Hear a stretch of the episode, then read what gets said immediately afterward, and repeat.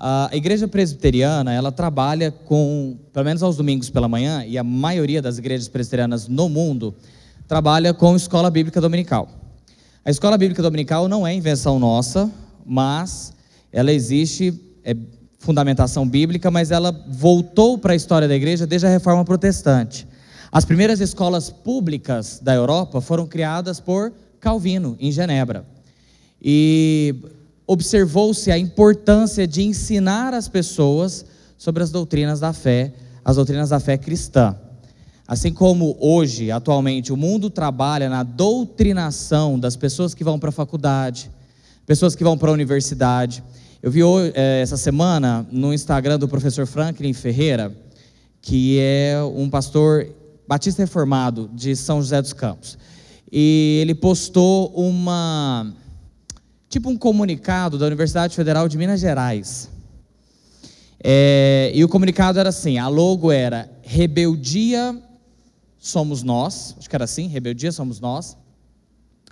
E o conteúdo do, desse, desse, desse comunicado era capitalismo jamais, marxismo a melhor saída, ou comunismo, socialismo, né? Que é essa ideia aí.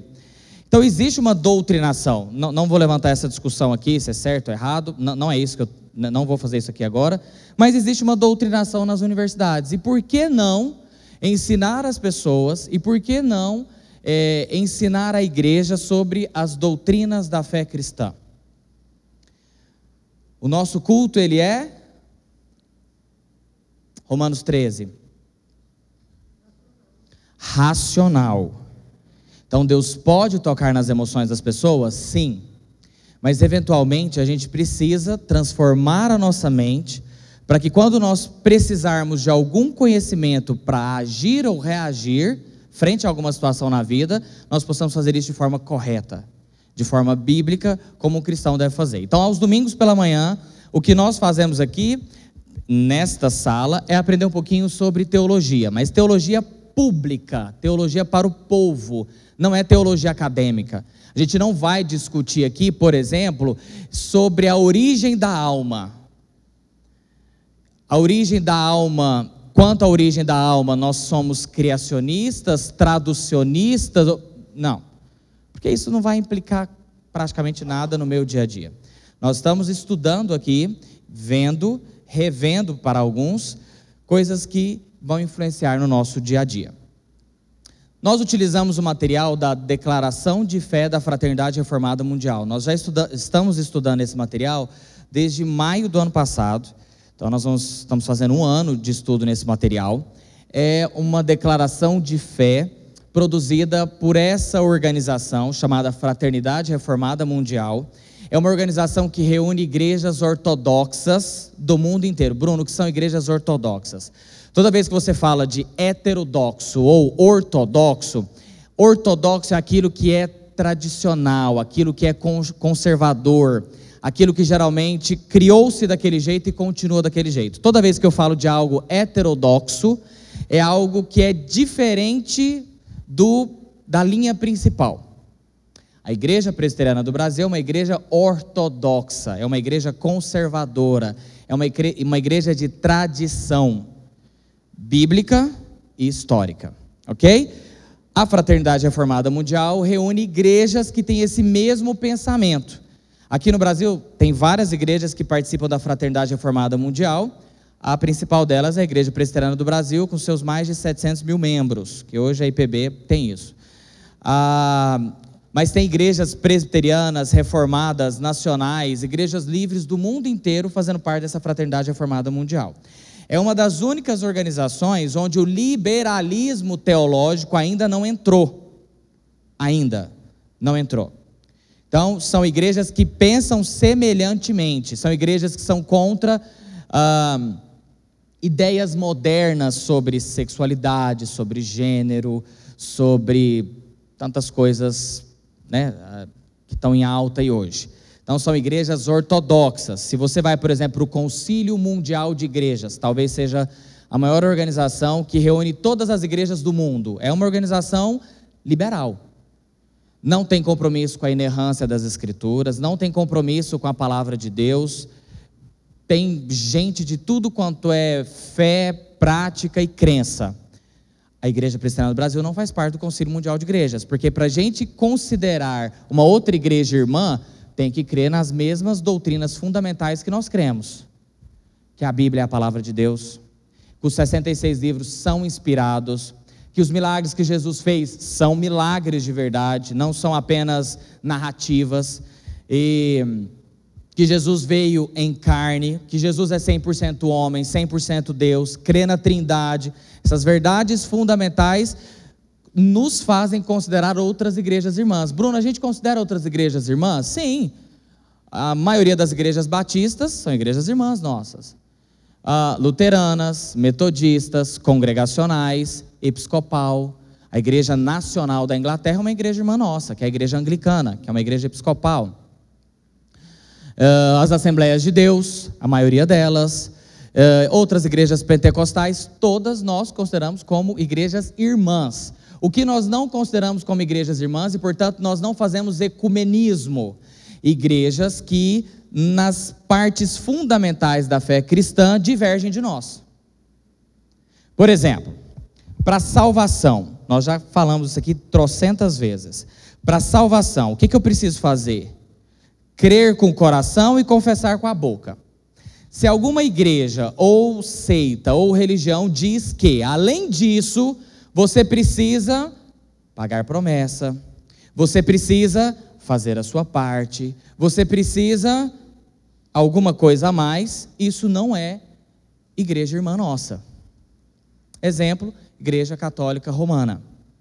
Para a salvação, a soteriologia ou a doutrina da salvação da Igreja Católica Romana, você tem a graça que é infundida nos, nos pecadores, mais todas as obras que ele faz mais sete sacramentos. Se não cumprir os sacramentos, ou seja, confissão auricular, participar da Eucaristia, é, extremoção no dia da morte, né? Antes de morrer tem que dar extremoção.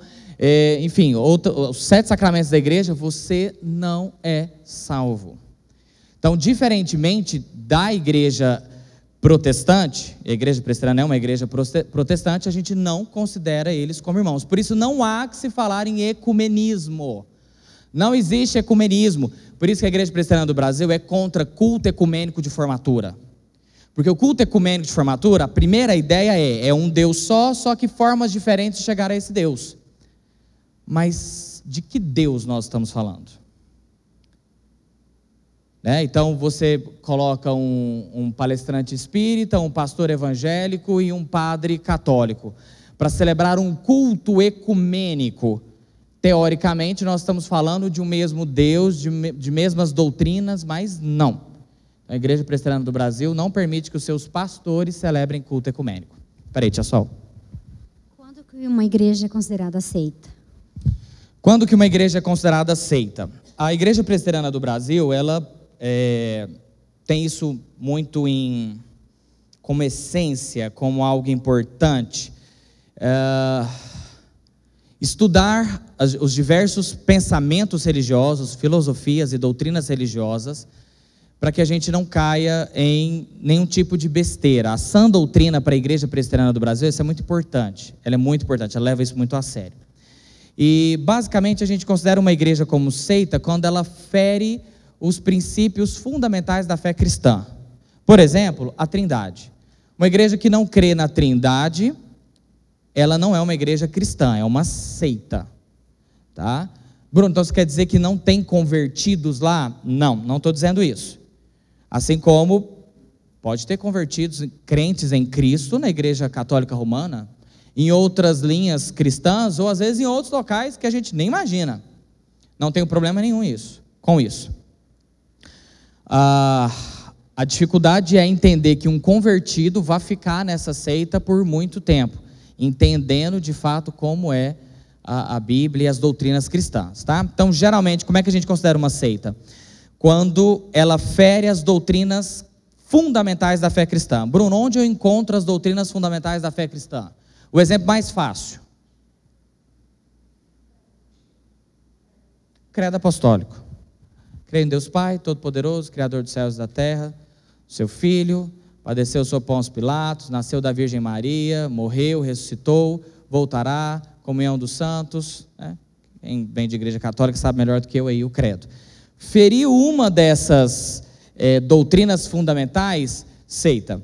Tá, o que que, porque a igreja católica acredita no credo, né? Romana, as igrejas ortodoxas, grega, Rússia, ucraniana, é, enfim, Armênia, todos acreditam no credo apostólico. O que, que nos diferenciam do credo apostólico? Ah, desculpa, dessas igrejas.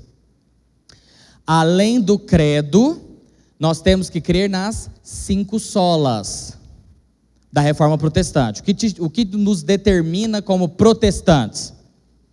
Sola Scriptura, sola gratia, sola fide, soli deu glória, solus Cristo. São cinco solas. Então eu creio no credo apostólico, sou cristão. Para ser protestante, cinco solas. Então somente a escritura, somente a graça, somente a fé, somente a Deus a glória e somente Cristo para minha salvação. Cinco solas. E o que me faz reformado? Que é a palavra que a gente tem utilizado hoje para substituir calvinista. A gente tem tirado isso daí, transforma, pegado mais a palavra reformada, né? Então, o que me faz um cristão protestante reformado? Credo apostólico, cinco solas, e a soteriologia, ou a minha salvação, ela é calvinista. Graça de Deus, eleição, predestinação, perseverança dos santos, é a tulipe, lembra da tulipe?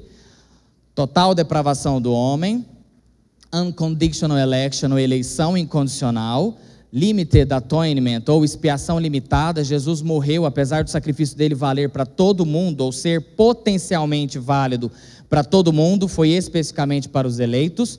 Uh.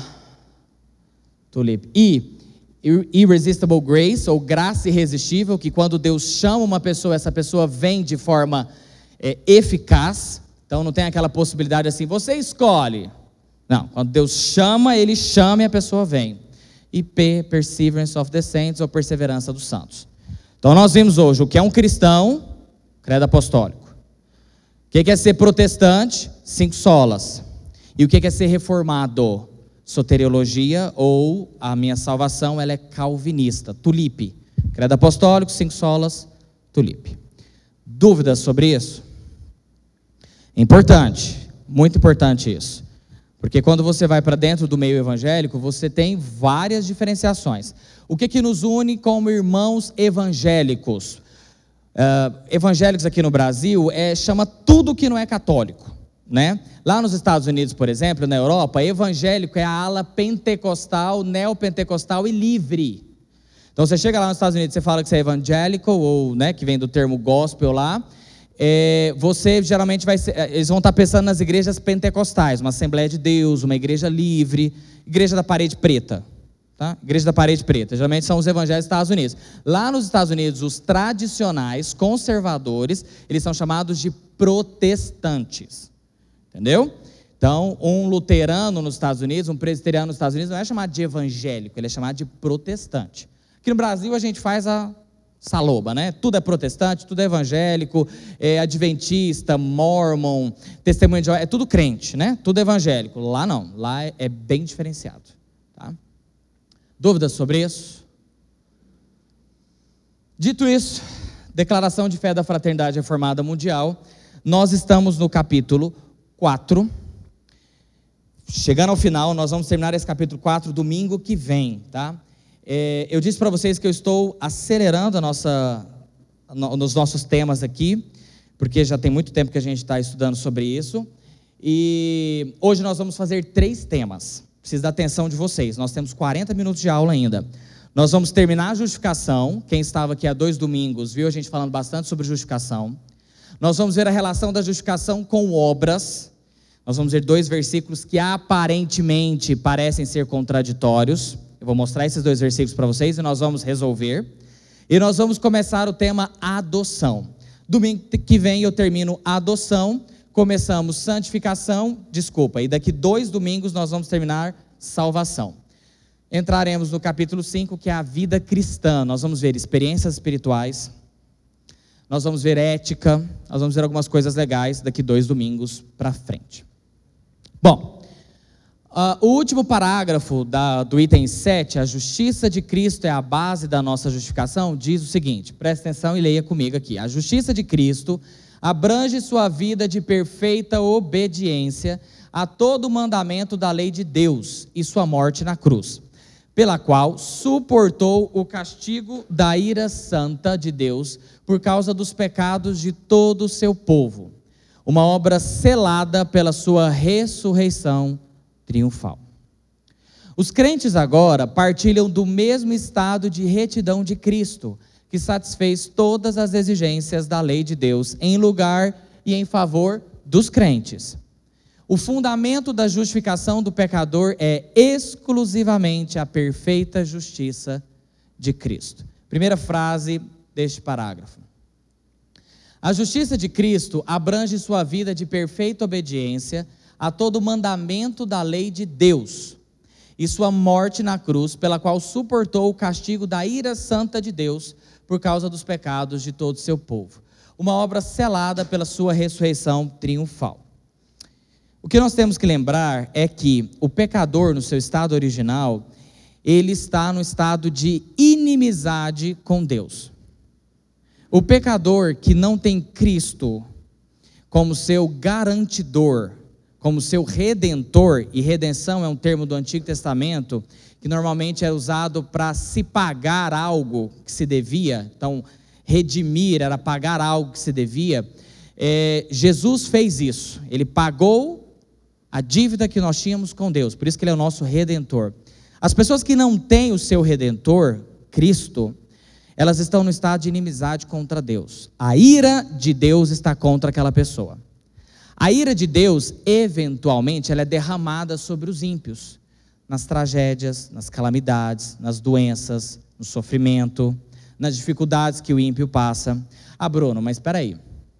O crente também passa do mesmo jeito. A pandemia veio para os crentes e para os ímpios. Tá, mas nós temos que lembrar que o sofrimento para um grupo significa algo e para outro grupo significa outra coisa completamente diferente. O sofrimento para os ímpios é porções pequenas da ira de Deus e da condenação de Deus sendo derramada já no tempo presente. O sofrimento, as tragédias, as doenças, as calamidades para o, para o crente são oportunidades de crescimento, amadurecimento e desenvolvimento. A tragédia e a calamidade, ela não destrói o crente. Pode matar, pode dizimar alguma faculdade orgânica da pessoa, mas ela não vem para destruir o crente. O sofrimento para o crente, ele tem que ser santificador. A gente vai ver isso quando a gente for ver santificação, aula que vem.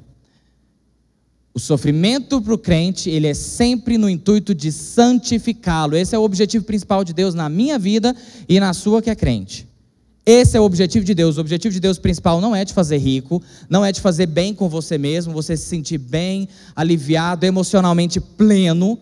Não é esse o objetivo principal de Deus. O objetivo principal de Deus é fazer a sua natureza carnal quebrar, diminuir, esmaecer, se tornar cada vez menos influenciadora da sua vida. Esse é o objetivo de Deus na vida de qualquer crente, desde o dia em que ele chamou ele de forma eficaz até o dia da glorificação. É santificar. E Deus vai usar todos os métodos que ele tem, que ele sabe que ele pode para fazer isso.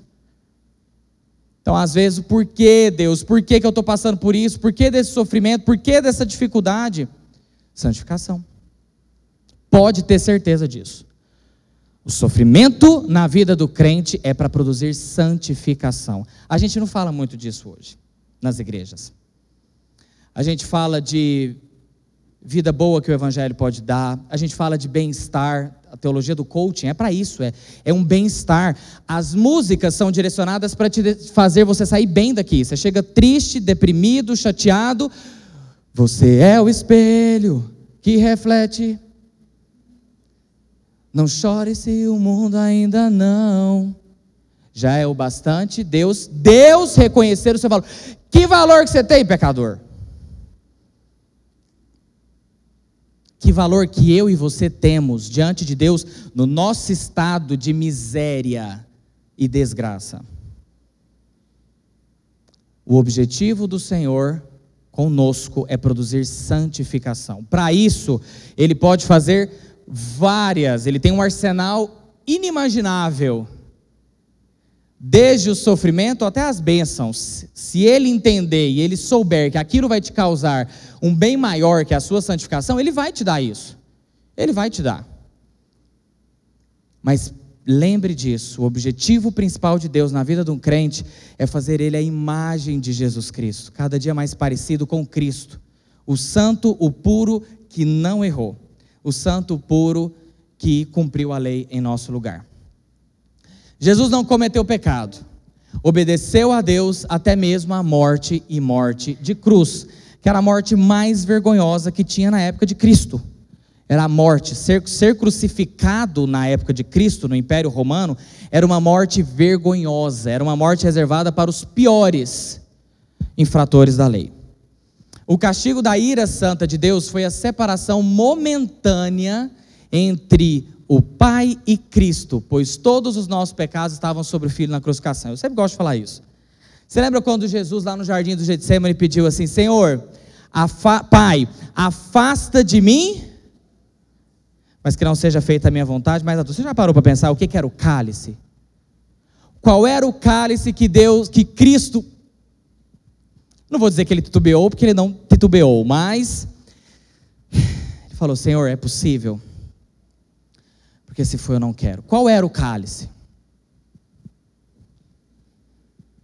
Afasta de mim. Era a morte. Jesus estava com medo de morrer? O que, que vocês acham? Era o sofrimento físico que ele passou, e vocês sabem, a gente já viu aí aquele filme A Paixão de Cristo do Mel Gibson, retrata muito bem o sofrimento físico e emocional que, que, que Cristo passou. Vocês acham que no cálice ele estava falando desse sofrimento físico? Da coroa que enfiou aqui no couro cabeludo, chegou até na calota craniana, uh, uh, uh, né, da, dos pregos que foram enfiados na mão e transpassou. Vocês acham que estava falando do sofrimento físico? que, que é que ele estava falando?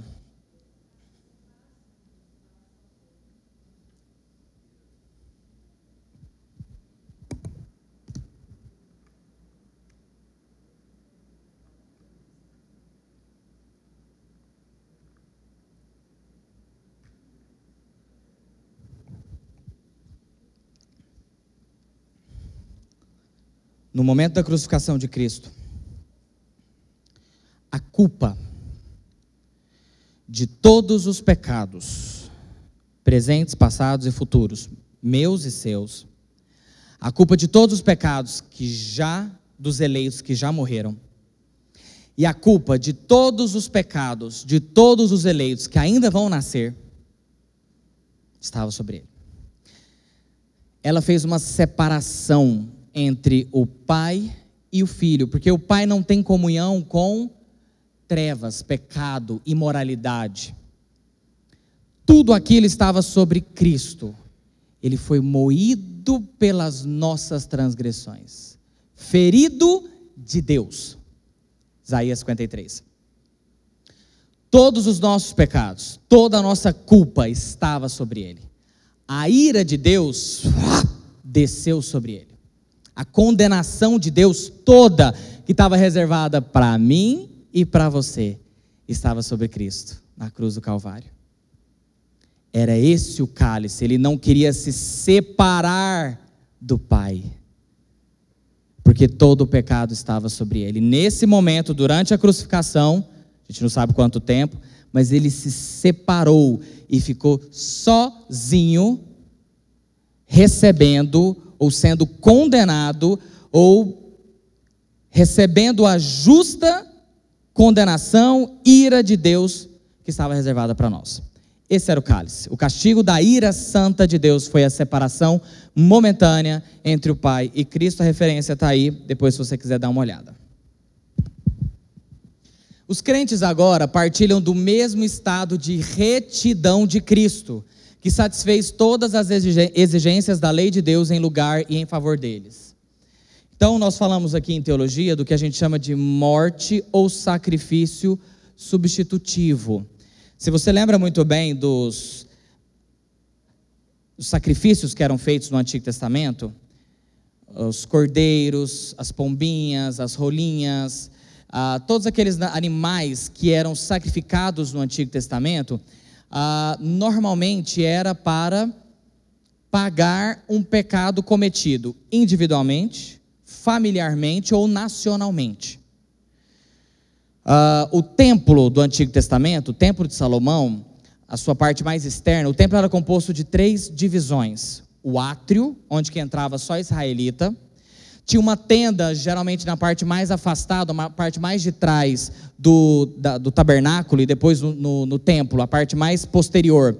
Tinha duas câmeras: o lugar santo e a última câmara, Santo dos Santos ou Santuário.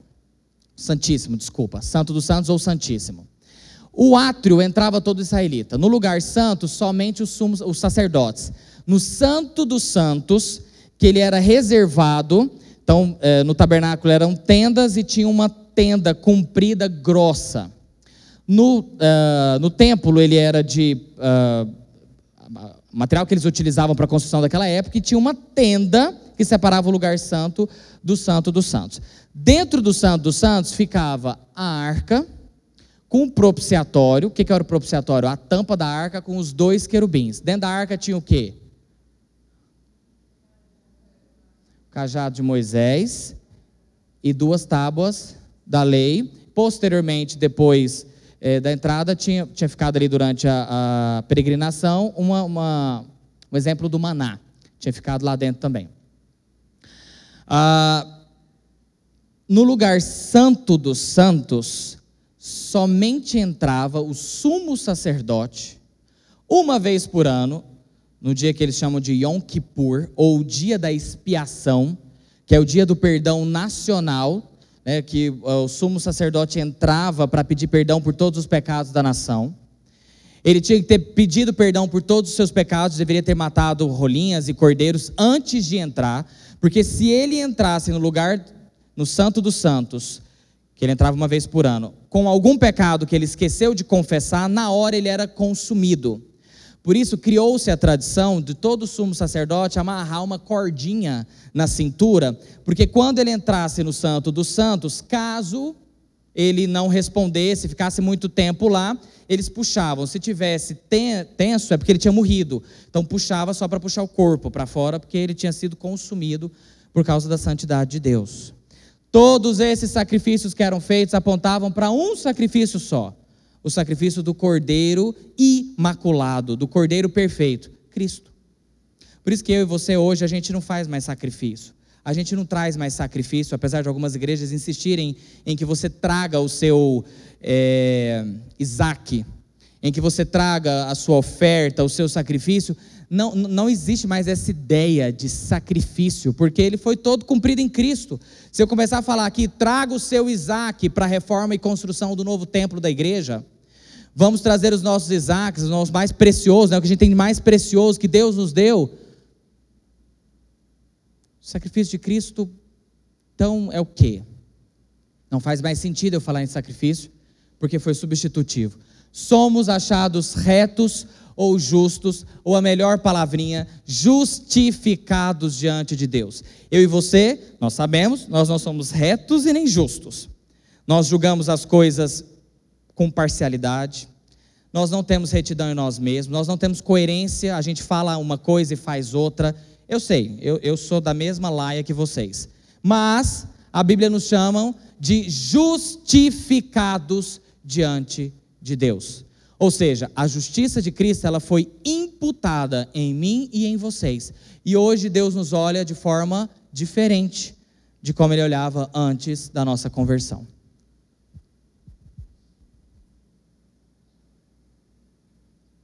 O fundamento da justificação do pecador é exclusivamente a perfeita justiça de Cristo. Como isso é importante. Nós não somos justificados diante de Deus por nada do que eu e você conseguimos fazer. Não é pela sua retidão moral. Não é porque você não trai, você não pensa bobagem, você não fala mentira, você é honesto nos seus negócios. Não é por nada disso, porque mesmo você tentando fazer tudo isso, em algum momento você erra. Então nós não somos justificados pelas nossas obras ou pelo que nós fazemos. Nós somos justificados exclusivamente pela perfeita justiça de Cristo, porque ele sim não errou. Não há contribuição humana. Meus irmãos, isso é muito importante. Tem gente que acha que contribui para a sua salvação. Tem gente que acha que ele precisa fazer algo, que ele precisa é, agir de forma correta para ser salvo. Não. Salvação, do começo ao fim, é uma obra exclusiva de Deus. Desde a predestinação e eleição lá na eternidade passada, no tempo agora que Ele chama, nos santifica, até a glorificação futura, é 100% Deus. É um termo que a gente usa na teologia, monergismo. Mono um, gismo, força ou sentido. Só tem um sentido a salvação, ela vem de Deus até nós. Se a gente fosse dividir as religiões do mundo, nós temos milhares de religiões, crenças, seitas no mundo. Se nós pudéssemos dividir quanto à salvação, no tema salvação, todas as religiões do mundo só tinham dois grupos de, de religião. Não tem mais do que isso. O grupo das religiões em que o homem precisa fazer algo para se salvar, Aí você, se o seu conhecimento é pequeno, mas eu acredito que você ainda tem algum conhecimento sobre religiões, você pode ver que todas as religiões você tem que fazer alguma coisa para se salvar. Você tem que cumprir algum código de conduta, você tem que fazer algum sacrifício, você tem que fazer alguma coisa.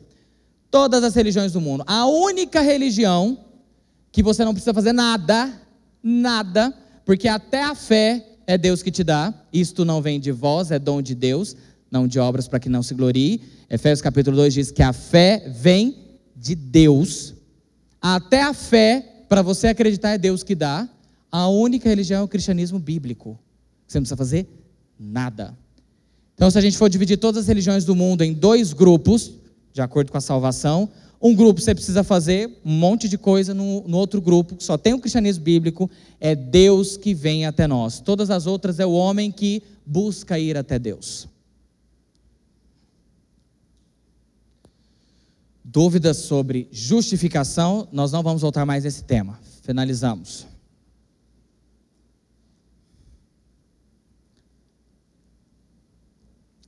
A harmonia entre Paulo e Tiago em seus ensinamentos sobre a justificação. Ponto alto da aula, se você voou até agora, foca, tá? Que é o ponto alto da nossa aula. Não há conflito entre o ensinamento de Paulo e o de Tiago quanto à justificação. Paulo refere-se à justificação como perdão e aceitação diante de Deus. Tiago insiste que se essa justificação for real, ela se manifestará numa vida de obediência. Todos, por gentileza, abram em Romanos 3, 28.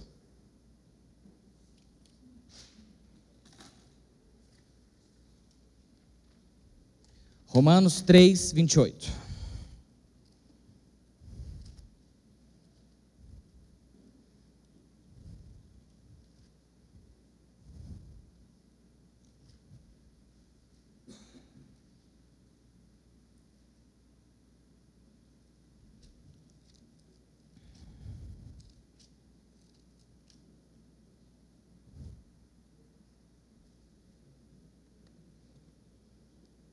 Já disse para vocês que Romanos é uma carta missionária. Paulo estava indo para Jerusalém e estava pretendendo ir para Roma, para de Roma ir para a Espanha. O objetivo de Paulo era que a igreja de Roma o sustentasse ou o enviasse para a Espanha, o extremo oeste do Império Romano da época, só tinha paganismo lá, para que ele pudesse pregar o evangelho de Cristo. E aí ele envia a carta aos romanos para explicar qual era o evangelho dele, o que que ele cria, principalmente porque na igreja de Roma parece-nos que Paulo não era bem visto. Ele era visto como mercenário, algumas pessoas o conheciam como mercenário, que ele extorquia as igrejas financeiramente. Ele, para algumas pessoas, a gente entende que ele também era visto como um judeu, só que um judeu que saiu da fé judaica e se tornou um desertor. não era bem visto na igreja de Roma. Então, o que, que ele fez? Ele teve que escrever uma carta para explicar qual era o verdadeiro evangelho e o que, que ele cria para que a igreja de Roma falasse: ah, então esse é o Paulo que a gente então, até então não conhecia, porque não foi Paulo e nem Pedro que fundou a igreja de Roma. Uh, então, para se apresentar para a igreja de Roma, ele ia passar por lá e a galera ia enviá-lo para a Espanha. Ele começa no capítulo 1 apresentando quem ele era, apóstolo, parará. E aí ele começa dizendo que Deus havia se revelado na natureza, na consciência das pessoas. No capítulo 2, ele fala que os judeus foram mais bem aventurados, porque enquanto os pagãos só tinham tido a revelação de Deus na natureza e na consciência das pessoas, os judeus tiveram uma revelação a mais, que era a lei de Moisés. A lei de Moisés foi entregue para os israelitas, não foi entregue a todas as pessoas do mundo. No capítulo 3, Paulo conclui dizendo: mesmo os pagãos que tiveram apenas a revelação de Deus, mais os judeus que tiveram a revelação de Deus e uma forma mais especial, uma forma mais direta, ele se apresentou: Oi, eu sou o eu sou, para os judeus. Tanto um quanto outro estão condenados debaixo do pecado. Se não se converterem a Jesus Cristo, judeu, pagão, gentil, do jeito que for, vai tudo para o inferno. Precisa se, se, é, se converter a Jesus Cristo. E aí ele chega aí. Romanos 3, 28. Concluímos, pois, que o homem depois de ter falado isso, falam, apresenta o evangelho, concluímos, pois, que o homem é justificado pela fé, independentemente das obras da lei, ou, em algumas traduções, sem as obras da lei. Então ele está falando que o homem é justificado unicamente pela fé. Foi essa verdade que Lutero, um monge agostiniano lá do século XVI, encontrou nas escrituras e falou: opa, nós estamos fazendo tudo errado. Nós estamos comprando a nossa salvação nós estamos vendendo, nós como igreja, estamos vendendo indulgência para as pessoas comprar e as pessoas compraram um pedacinho de terreno lá no céu. Isso foi o que Lutero leu e falou: a justificação, ou seja, a forma como eu sou justificado diante de Deus, pecador miserável, desgraçado, eu sou justificado diante de Deus, é somente pela fé. E isso não tem contribuição nenhuma da lei ou das obras da lei. A lei, o que ela faz? Ela aponta para Cristo. É isso que a lei de Moisés, Moisés fala. Você está vendo eu aqui, lei? Você não consegue me cumprir, querido. Não adianta, você não vai conseguir. Você vai, você vai romper, infra, infracionar ou cometer infração dos dez mandamentos por pensamentos, palavras, obras barra atitudes. De algum jeito você vai. A lei aponta para Cristo, porque na lei de Moisés já foi provisionado os sacrifícios dos animais, para apontar para Cristo. E Cristo nos aponta de novo para a lei de Moisés. Uma vez que você foi para Cristo, opa, fui justificado. Então agora Cristo olha para a lei e cumpre. É isso que você vai fazer agora. Por isso que os dez mandamentos, eles são completamente obrigatórios para mim e para você hoje. Uma vez que você foi justificado. Cristo manda você olhar para a lei, cumpre os dez mandamentos. Tá, beleza sem as obras da lei. Tiago, capítulo 2, versículo 24. Abre lá. Quem era esse Tiago? Ele era discípulo de Cristo enquanto Cristo estava em vida? Ixi.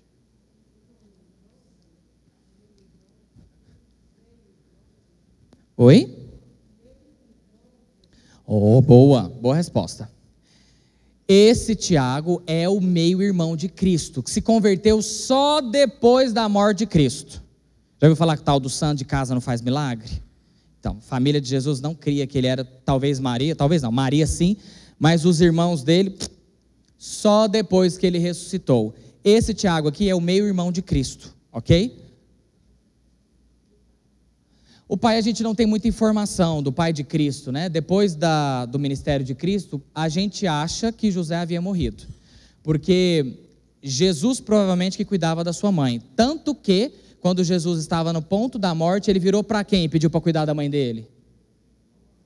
João, discípulo amado dele, virou com assim, ó, cuide dela, tá? Porque ele, ele sabia que iria morrer. Provavelmente José já era morto, mas a gente não tem muita informação disso, tá? Tiago 2, 24. Olha o que Tiago escreve. verificais que uma pessoa é justificada por obras e não por fé somente. Ih.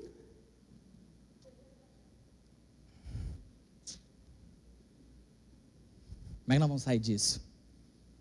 Vai chegar um ateu ou uma toa para você, um espírita, muito provavelmente um kardecista, e vai falar: e aí, vocês são justificados pela fé ou pelas obras? Seu Paulo aí está contradizendo o seu Tiago.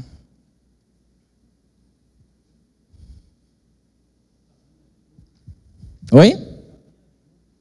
Caminha junto?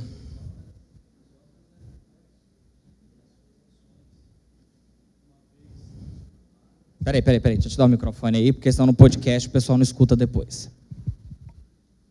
Professor, caminha junto, né?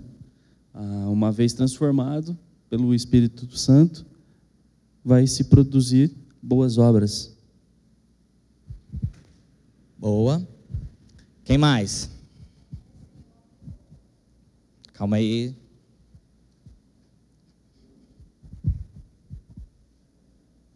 A fé sem obra é morta. Uhum.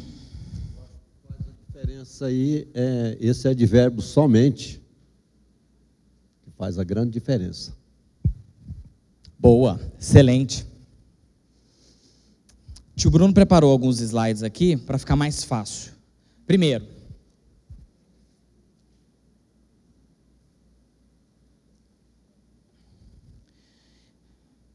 Existe um pressuposto que a gente sempre parte dele quando a gente vai ver passagens que aparentemente são difíceis de explicar ou que aparentemente se contradizem. Primeiro, você crê que a Bíblia é a palavra de Deus? Sim? Você crê que ela é inerrante, ou seja, que ela nunca erra? Você crê que ela é infalível, ou seja, que ela nunca falha? Você crê que ela é inspirada? Os 66 livros? Desde no princípio Deus criou os céus e a terra, até uh, Ele é a glória para sempre. Amém. De Apocalipse 22, lá no último versículo? Sim? Então pronto. Esse é um pressuposto nosso ortodoxo. Lembra que eu falei sobre ortodoxia no início? As igrejas heterodoxas, igrejas liberais, elas não têm esse pressuposto. Então eles podem chegar no momento e falar assim: não, aqui errou. Aqui, ó, Paulo é, escreveu Tiago aqui, nós vamos para essa interpretação aqui, ó, mas aqui um deles errou. O liberalismo teológico, ele perde a inspiração divina das escrituras e chega a conclusões do tipo, um deles errou. Então isso é um pressuposto para que nós possamos harmonizar os dois textos e chegarmos à conclusão de que existe uma explicação, e explicação extremamente lógica, está dentro do que os dois é, irmãos disseram, os três irmãos disseram, é uma explicação completamente lógica. Então, o pressuposto é importante, que a Bíblia é a inspiração de Deus, divina, ela é infalível, inerrante nos seus, em tudo que ela diz sobre fé e prática. Paulo. Paulo refere essa justificação como perdão e aceitação diante de Deus. A justificação é pela fé somente e acontece por um ato de Deus no tribunal celestial. Nós já vimos isso nas duas últimas aulas. O propósito de Paulo em Romanos 3 é mostrar que o pecador culpado que não possui justiça própria, todavia, pode obtê-la por meio da fé em Jesus Cristo. Se a gente olhar, e eu fiz questão de falar isso para vocês, o capítulo 1 e o capítulo 2, principalmente o capítulo 2, Paulo descreve todas as obras da lei que os, judeus fazem. E aí ele conclui no capítulo 3, o que, que nós podemos concluir? Adiantou fazer? Circuncidar, seguir o calendário religioso, seguir a dieta que os judeus sempre seguiam, não comer carne de porco, mais um monte de coisa. É, adianta. O que, que se conclui disso? Não, meus queridos. Por quê? Porque nós não somos justificados diante de Deus pelas obras da lei. Nós somos justificados unicamente pela fé. Esse é o propósito de Paulo em escrever Romanos.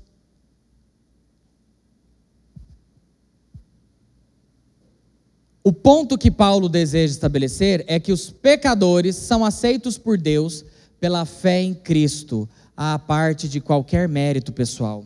Por isso que Paulo sempre está brigando com as pessoas que querem ter mérito diante de Deus. E a gente já vai ver o que, que Tiago está dizendo aqui. Tiago, Tiago insiste que se essa justificação for real, ela se manifestará numa vida de obediência. Qual é o foco de Tiago? Enquanto o foco de Paulo é: você pode fazer tudo o que você quiser, somente a fé em Cristo que vai te justificar. Tiago era, tá beleza, vocês estão tudo dizendo que vocês é crente aí, seus bandos de miserável. Mas eu quero ver se você é crente mesmo, porque com as minhas obras eu mostro a minha justificação. Então Tiago, ele estava tratando com uma igreja morna, uma igreja fria, uma igreja cheia de gente. Eu sou crente. Eu não peco. Olha meu colega aqui pela madrugada. Tanto que peca. Tiago estava mostrando que através das obras dele, ele revela que realmente ele é justificado. Quais obras? Cumprir os dez mandamentos. Você adultera? Não fisicamente, mas na sua cabeça. Você mente. Você tem outros deuses no seu coração? O seu filho é um Deus para você? O seu dinheiro, a sua posição na empresa, a sua fama. Você guarda o dia de domingo? Ou você costuma trabalhar no dia domingo se pré-ocupando com os dias da semana? Você costuma fazer obras de caridade?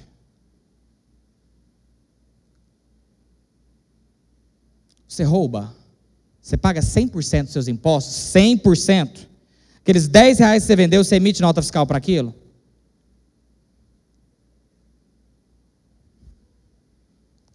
Toda justiça real, verdadeira, palpável e factual produz uma vida de frutos, obras, obediência à lei de Deus. O objetivo de Tiago é completamente diferente de Paulo. O propósito de sua carta é mostrar como deve viver o cristão diante dos homens. Deve ser praticante da palavra e não apenas ouvinte, para que não engane a si mesmo. Tiago estava preocupado com as pessoas que vinham à missa, à igreja, todo dia e não viviam o evangelho achava que simplesmente por vir ao culto nos domingos de manhã e à noite era suficiente para a salvação. Não praticava a palavra de Deus. Capítulo 2, versículos de 14 a 26, Tiago demonstra que a fé que não produz obras é morta e não pode salvar.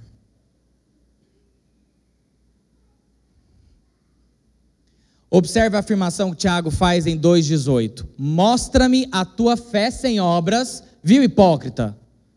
E eu te mostrarei a minha fé por meio das minhas obras. Está vendo que o foco é completamente diferente?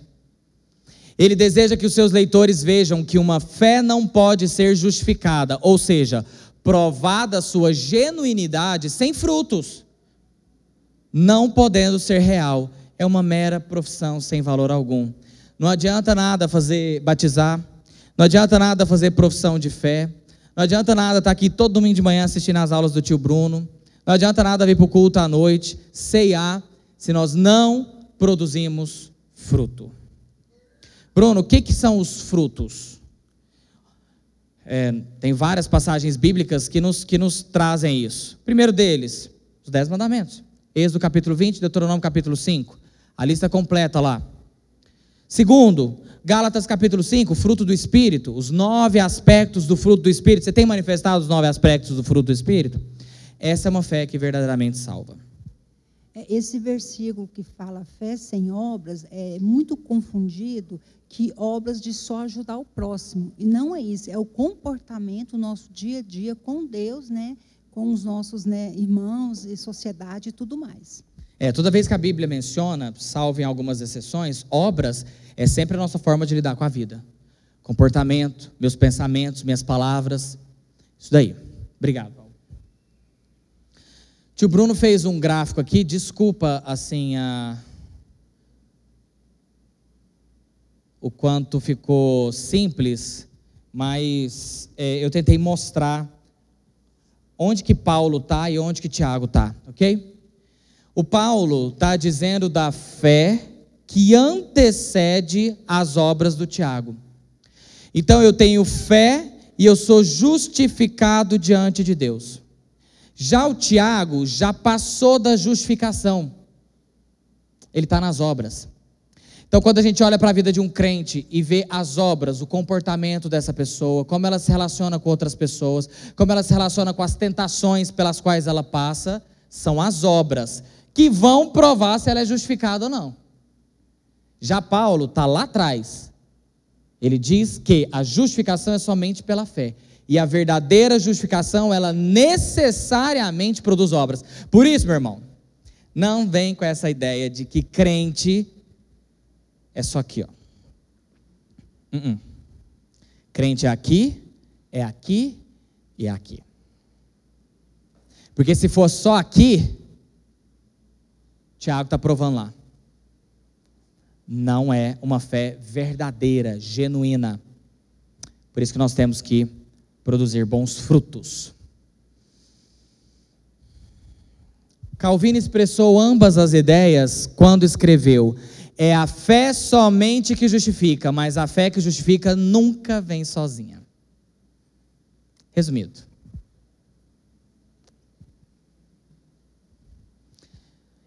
Eu coloquei isso aqui, quando eu estava fazendo isso daí, ah, eu já fiz a introdução de que a Bíblia ela é inerrante, infalível, que não tem contradições, e me lembrei dessa passagem de Agostinho de Hipona. Agostinho foi um bispo da igreja, da igreja primitiva, um, considerado um dos pais da igreja primitiva. Viveu o século IV, século V a.C. E ele é, foi pastor da igreja é, da cidade de Hipona, que fica ali no norte da África, ao sul do Mediterrâneo. E foi um pai muito importante. Ele, ele, a gente tem os relatos da sua conversão. Ele era um, uma pessoa muito devassa, né? muito imoral ele se converte, encontra Cristo, e ele é um dos que iniciou toda a, pelo menos fora das Escrituras, né? Toda a ideia da salvação somente pela graça. Calvino, ele leu muito Agostinho. E uma das coisas que influenciou Calvino foi Agostinho. E Agostinho entendeu muito bem isso de Paulo, né? É, que a salvação é somente pela graça, mediante a fé, não tem contribuição humana. Então, Agostinho ele é, ele é, bem, ele é muito bem visto por nós também por isso. Se estamos perplexos por causa de qualquer aparente contradição nas Escrituras, não nos é permitido dizer que o autor deste livro tem errado. É um pressuposto, já disse isso para vocês. Isso é um pressuposto nosso de que a Bíblia é inerrante. Mas ou o manuscrito utilizado tinha falhas, isso era muito comum na época de Agostinho, não é hoje, porque hoje a gente tem as sociedades bíblicas que sustentam melhores, as melhores traduções para nós. Mas na época de Agostinho, como não tinha versões, uma versão padrão das escrituras, ele pegava muito manuscrito das escrituras. Ou o manuscrito estava errado, ou a tradução estava errada dos originais para a língua vernácula, a língua que o povo falava, ou nós simplesmente não entendemos o que está escrito. E é por que isso? Esse último argumento se dá ou pela nossa superficialidade ou pela falta de avanço científico. Então, quando nós não entendemos alguma coisa das Escrituras, e eu vou te falar, a maioria das vezes, quando a gente acha que tem alguma contradição nas Escrituras, nós somos muito superficiais. O nosso conhecimento é muito raso a gente é muito medíocre no conhecimento das Escrituras. E a gente já vai achando, ó, ó tá errado. Eu falei, cara, você está achando que a palavra de Deus, inspirada pelo ser completamente outro, diferente de mim, de você, errou? Você tem certeza? Você está falando isso? Nós somos muito superficiais, muito rasos, medíocres no conhecimento bíblico. Último tema, eu já estou caminhando para o final, porque já são 10h59. Último tema que nós vamos falar hoje é a adoção dos crentes em Cristo, esse processo de Deus nos adotar na família divina. Nós que éramos estranhos a ela. Parte 1, a gente vai ver a parte 2 a parte 3 domingo que vem. A posição do Senhor Jesus Cristo como eterno Filho incriado de Deus é de natureza única. Apesar disso, ele não se envergonha de chamar aqueles a quem salvou de irmãos e irmãs. Imagine eu e você sendo chamados de irmãos de Cristo. Ele é o nosso irmão maior. Agora, o que, que eu e você, né? Mas ele não se envergonha disso. Esses filhos adotivos de Deus são herdeiros da herança que Cristo lhes assegurou, a plena medida das bênçãos da redenção. E por isso são descritos como herdeiros de Deus e co-herdeiros com Cristo. Frase a frase, a posição do Senhor Jesus Cristo como eterno Filho incriado de Deus é de natureza única. Jesus é o Filho de Deus, a referência bíblica, eu acho que a gente não precisa trabalhar com isso daí. Filho que é gerado eternamente do Pai. Interessante isso daí. Percebam a expressão gerado eternamente. Gerado eternamente é para dizer que Cristo é o Filho de Deus eternamente. E não que em algum momento, como os nossos filhos são, eles são gerados nós em algum momento, e os nossos filhos em algum momento, o espermatozoide se une ao óvulo e faz um embrião. Pumba, ele é gerado. Esse embrião entra ali no endométrio, na parede mais interna do útero, do útero e começa a gerar um bebê. Aí começa a ser criado, desenvolver, enfim. Ah, não houve esse momento, mas eternamente Cristo é gerado. Isso é tão importante porque no terceiro concílio, o segundo ou terceiro concílio ecumênico da igreja, 387 mais ou menos, isso foi postulado. Cristo eternamente gerado de Deus. Não teve um momento que ele foi criado, a gente tem que pensar isso. Cristo não foi criado em algum momento, senão a gente vira testemunha de Jeová ariano, né, a doutrina diário, lá do século 3 depois de Cristo, diz que Cristo em algum momento ele foi criado na eternidade passada. Só havia Deus Pai e em algum momento ele criou o Deus Filho. Não. Desde a eternidade, a eternidade não tem início, sempre houve Deus Pai, Deus Filho, Deus Espírito Santo. E Deus Filho, para dizer que ele sempre foi filho de Deus, ele é eternamente gerado filho não criado em algum momento. Então, cuidado, não caia nessa besteira. Tá? Isso é heresia, isso é arianismo, isso é testemunha de Jeová. Cristo foi criado em algum momento, ele não foi. Todos nós somos filhos adotivos de Deus. Tivemos um início, ou seja, havia um momento em que não existíamos. Então eu e você, sim, nós tivemos um momento que nós passamos a existir nesse plano. Aí a discussão se já existia a nossa alma em outro plano fica para depois. Mas é, nesse plano nós passamos a existir. Não é o que aconteceu com Cristo. Apesar disso, ele não se envergonha de chamar aqueles a quem salvou de irmãos e irmãs, porque fomos adotados por Deus como seus filhos. Jesus, que era o unigênito, passou a ser o primogênito. Então, hoje ele é o primogênito, ou o primeiro gerado de muitos filhos, uma família enorme. Jesus é o nosso irmão maior. Esses filhos adotivos de Deus são herdeiros da herança de Cristo, que Cristo lhes assegurou a plena medida das bênçãos de redenção, e por isso são descritos como herdeiros de Deus e cordeiros com Cristo. Romanos 8,17, abre lá. Só a descrição da, do versículo aí.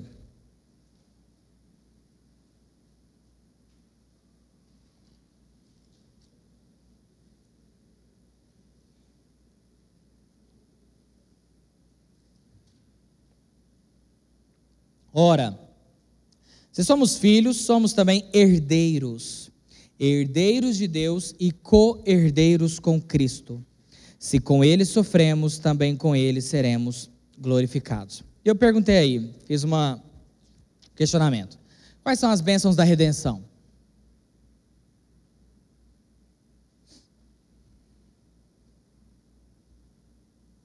Nós somos herdeiros de Deus e cordeiros de Cristo com Cristo e somos abençoados com as bênçãos da redenção, ou as bênçãos de termos sido redimidos. Redimidos é que o nosso preço foi pago, pago a quem?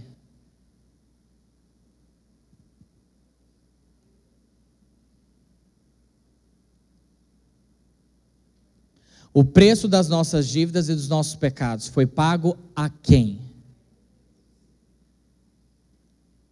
Nós estávamos em dívida com quem?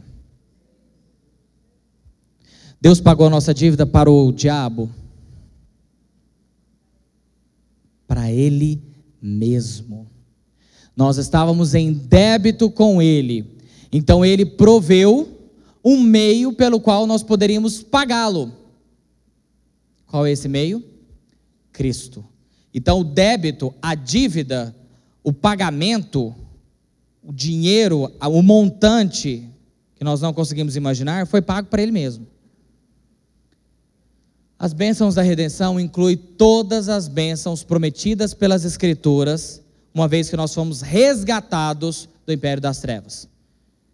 A adoção, eh, no início de tudo, né? Eleição e predestinação, adoção, a chamada, a santificação, que hoje talvez seja a bênção mais é, evidente na vida de um crente, ou pelo menos deveria ser, a glorificação, a comunhão com os irmãos, as graças recebidas, tudo isso são bênçãos de redenção.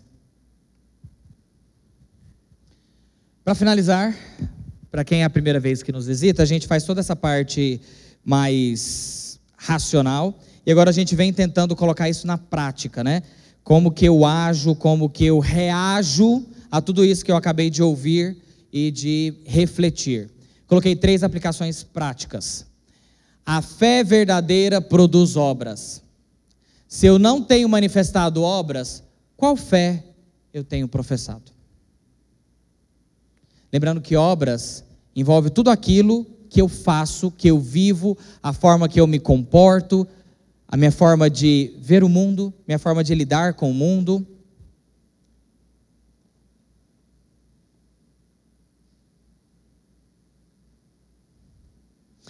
A Bíblia nunca se contradiz. A aparente contradição sempre encontrará sua origem na mente pecadora.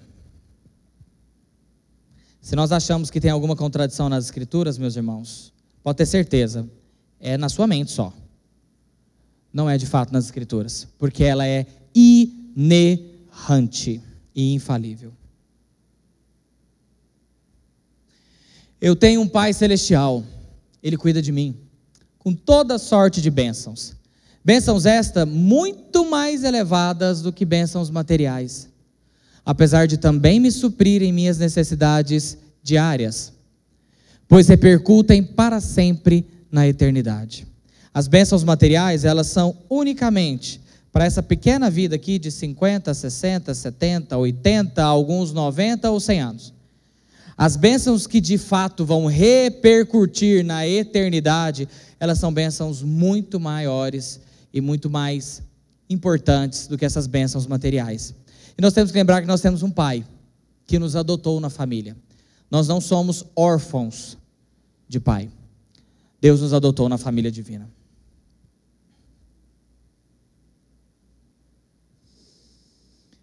Dúvidas sobre algum assunto que nós comentamos aqui? Algum comentário? Só uma curiosidade. Quando você diz, né? Diz não, no que eu creio também, que tudo é Ele, por Ele, pra, é, a, a escolha é dele. Tem um versículo que vem na minha cabeça quando eu era mais, mais jovem, que eu ainda sou jovem. é, buscai a Deus enquanto se pode achar. Tipo assim, parece né, que esse versículo fala que você tem que procurar a Deus para achar Ele, entendeu? De qual situação que foi esse versículo? Dez segundos.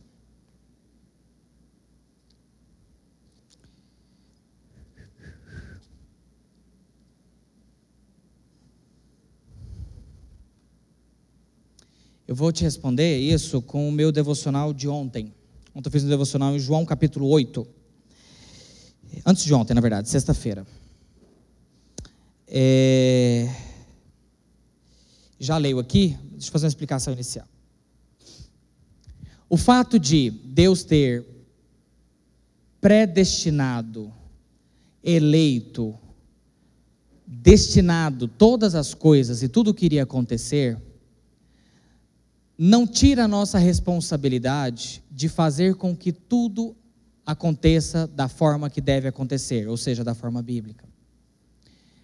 Ah, aquilo de que as pessoas normalmente dizem, né? Ah, Bruno, se tudo está determinado, eu vou ficar quieto aqui, não vou fazer nada, porque já está tudo determinado mesmo, já está tudo predestinado. Isso não é a visão bíblica. Todas as vezes que a Bíblia fala de predestinação e eleição, logo em seguida tem um versículo dizendo assim: santificai-vos. Sede santos, porque eu também sou santo. Produzi frutos dignos de arrependimento. Buscai primeiro o reino de Deus e a sua justiça, e todas as outras coisas vos serão acrescentadas. O sermão da montanha, em Mateus 5, 6, 7. É, João capítulo 8. Versículo 31. Eu vou dar uma interpretação aqui que depois alguém pode vir discutir comigo, mas para um segundo momento, tá? Romanos capítulo 8, Jesus, é, desde o versículo 1, Jesus está aqui é, ensinando os discípulos, uma multidão, e ele está o tempo todo falando assim: ó, eu sou, o eu sou, eu sou a cura, eu sou a palavra, eu sou a vida, eu sou o pão da vida. E todo momento ele utilizando aquela expressão que no Antigo Testamento era usado somente para Jeová: eu sou. Jeová, Yahvé, Yud, Re, Vav, aquelas quatro vogais, é, desculpa, quatro consoantes do alfabeto hebraico, que era o nome de Deus, que o judeu até hoje não pronuncia. Que a gente traduz nas nossas escrituras como Jeová ou Yahvé, ou se não se traduz, é, faz uma tradução maior, Senhor. Tá? Em algumas pode estar Adonai também. Toda vez que você vê no Antigo Testamento Senhor, Adonai, é porque no original está Yud, Re, Vav, Re, Y, H, V ou W, H ok? Que é o nome de Deus que não era pronunciado, por isso que não tem vogal, não tem como pronunciar isso no hebraico antigo. Ah, por que, eu cheguei nisso mesmo?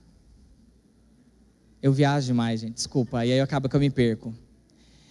É, pronunciar o nome de Deus. Obrigado. João capítulo 8, então, está Jesus falando o tempo inteiro: Eu sou, eu sou. O tempo todo ele falando assim, galera, eu sou o Messias. Eu sou Deus, eu sou Deus, eu não sou apenas mais um profeta como Moisés, Isaías e João Batista. Eu sou o Messias, eu sou Deus. Versículo 31, olha o que que João relata. Disse, pois, Jesus aos judeus que haviam crido nele. Já havia crido, não era? Agora entra no que minha irmã disse aí. Se vocês permanecerem na minha palavra, aí sim vocês são verdadeiramente os meus discípulos. Ah, mas João não é aquele que diz assim: Não fostes vós que me escolhestes, mas eu escolhi a vós outros? Não é aquele que diz assim: Somente vai ao Pai quem o Pai quiser, quem o Pai trouxer, somente vem a mim, desculpa, né? Quem o Pai trouxer. Mas é o mesmo falando aqui, exortando. Vocês têm que permanecer na minha palavra. E, se vocês permanecerem até o fim, verdadeiramente vocês são meus discípulos, ou verdadeiramente vocês são salvos. E conhecereis a verdade, a verdade vos libertará, vos libertará do pecado, vos santificará. Responderam-lhe: Somos descendência de Abraão e jamais fomos escravos de alguém. Como dizeis tu, sereis livres? Jesus está falando do processo de libertação do pecado, porque todo que pratica o pecado é escravo do pecado. Então está falando de santificação. Entendeu? Então, a exortação é o que o pastor faz todo culto à noite aqui. Ele não fez uma série de, pregação, de pregações esses dias para trás sobre a preguiça? Né? Porque nós continuamos exortando, nós continuamos falando, você tem que se santificar.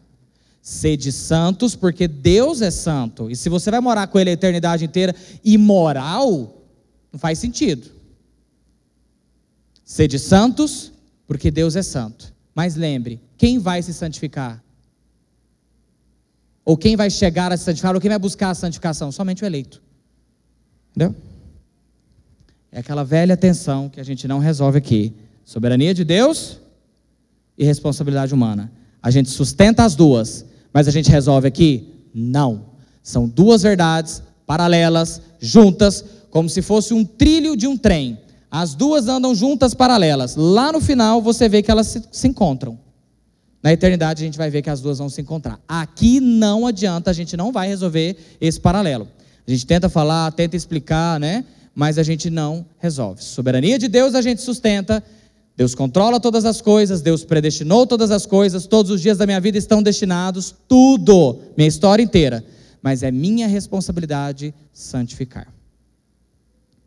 Vamos orar? 11 15 em ponto. Senhor, nós te agradecemos pela oportunidade que o Senhor nos dá de podermos estudar, de podermos aprender, de podermos buscar mais conhecimento.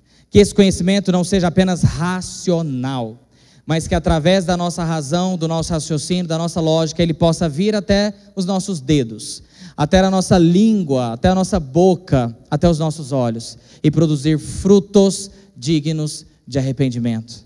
E produzir obras, Deus, que mostram que a nossa fé, a nossa justificação, de fato, é verdadeira, genuína e real, factual.